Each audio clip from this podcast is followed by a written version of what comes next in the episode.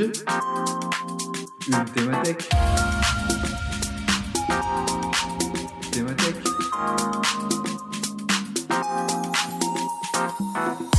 podcast Thématech, épisode 1. L'IA sémantique versus l'IA prédictive. Bonjour à tous et bienvenue dans notre podcast Thématech du mois. Aujourd'hui, nous allons parler intelligence artificielle. Je vais vous expliquer la différence entre l'intelligence artificielle prédictive et ce qu'on appelle l'intelligence artificielle sémantique et son usage en recrutement. Il y a plusieurs études qui montrent que 76% des recruteurs depuis 2020 pensent que ça va bouleverser le recrutement. Mais il y a encore très peu d'entreprises qui l'utilisent. Alors voyons ensemble la différence. L'IA prédictive, pour expliquer un peu comment ça fonctionne, peut-être que vous avez déjà entendu parler de réseau de neurones, de deep learning. En fait, c'est ce qu'on appelle un réseau de neurones qui s'applique donc à l'IA prédictive.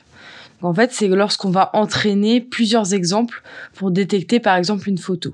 Prenons l'exemple de Donald Trump. Au début, le réseau est complètement vierge et on va soumettre des photos de Donald Trump mais également d'autres photos qui ressemblent un peu à Donald Trump mais qui ne sont pas lui. Ensuite, on va demander donc à cette IA de répondre par oui ou par non. Est-ce que c'est Donald Trump? À chaque fois qu'il y aura une réponse qui va être faite, au début, ce sera complètement au hasard. Il va finir par activer certains neurones et pas d'autres. Et ensuite, il va scruter le web pour définir si oui ou non cette photo est bien celle de Donald Trump. Après ça, on va lui soumettre une nouvelle photo et on va faire à nouveau un test de réponse pour voir est-ce que les neurones s'activent ou pas. Il y a un petit robot correcteur qui est intégré et qui va d'ailleurs lui dire si c'est la bonne ou la mauvaise réponse.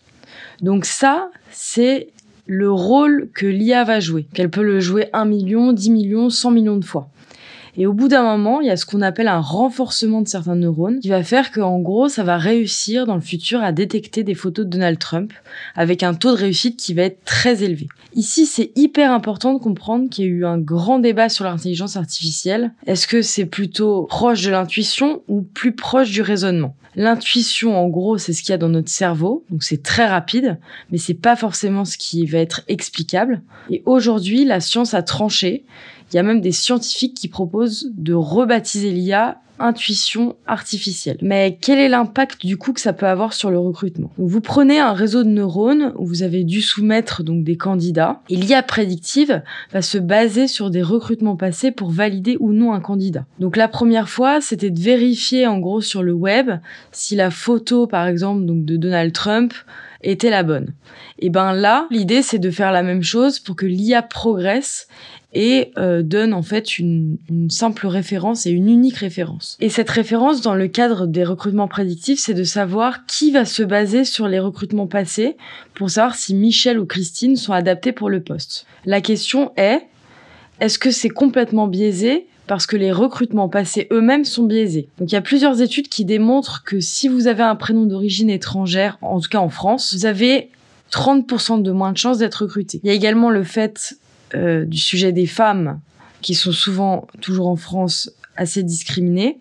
Donc, y compris sur des postes où même si elles ont démontré leur performance, on voit qu'il y a toujours des discriminations. Et enfin, le taux d'emploi des seniors en France qui est l'un des plus faibles de l'Union européenne. Donc à partir du moment où vous avez une base de référence qui est biaisée, l'intelligence artificielle, elle va apprendre sur cette base-là et par ce biais-là. Et donc le problème, c'est qu'elle va écarter des candidats, je le rappelle, de manière inexplicable, c'est-à-dire qu'à aucun moment, je serai capable de vous dire pourquoi j'ai écarté Samir ou Christine. Et aujourd'hui, on va en fait graver dans le marbre des biais qui sont passés et qui sont donc biaisés. Voilà le problème de l'intelligence prédictive. Et d'ailleurs, il y a beaucoup de grandes sociétés qui s'y sont frottées et qui ont pris pas mal de scandales assez importants, comme par exemple Amazon, mais aussi Uber. Il y en a plein qui ont mis en place des algorithmes prédictifs et qui se sont pris les pieds dans le tapis. Donc aujourd'hui, c'est vraiment une techno qui est pas du tout au point pour gérer les recrutements. Maintenant qu'on a vu donc ce qu'était l'intelligence artificielle prédictive, on va passer à l'intelligence artificielle sémantique. Quelle est la différence avec l'intelligence artificielle prédictive? Donc c'est le même principe, hein. c'est un algorithme qui est apprenant, mais qui va pas évaluer les CV. En fait, il va chercher à faire des matchings sémantiques Donc le cas classique, c'est typiquement, je vais évaluer des fonctions que je reçois par rapport à une fonction, par exemple, de chef de projet. Donc l'IA, en fait, elle va marquer en vert des choses et des termes que l'on appelle des connexes pour faire le lien, en fait, entre deux rôles. Par exemple, euh, quand il y a un chef de projet, on va aussi trouver des connects avec, par exemple, project manager en anglais, chef de projet au féminin et écarter les autres postes qui ne correspondraient pas à celui-ci. Donc l'immense intérêt, on va le voir après, c'est qu'en fait ça nous permet d'aller chercher des termes connexes et d'avoir quelque chose qui soit vraiment auto-apprenant avec des termes précis. Pourquoi c'est intéressant? Je pense que vous le savez mieux que personne aujourd'hui. Tous les jours, il y a des nouveaux intitulés de postes qui sortent sur LinkedIn et d'autres sites, ou même dans des CV. Et c'est hyper important de pouvoir les faire matcher et voir en fait les besoins qu'on a et euh, ce qu'on recherche.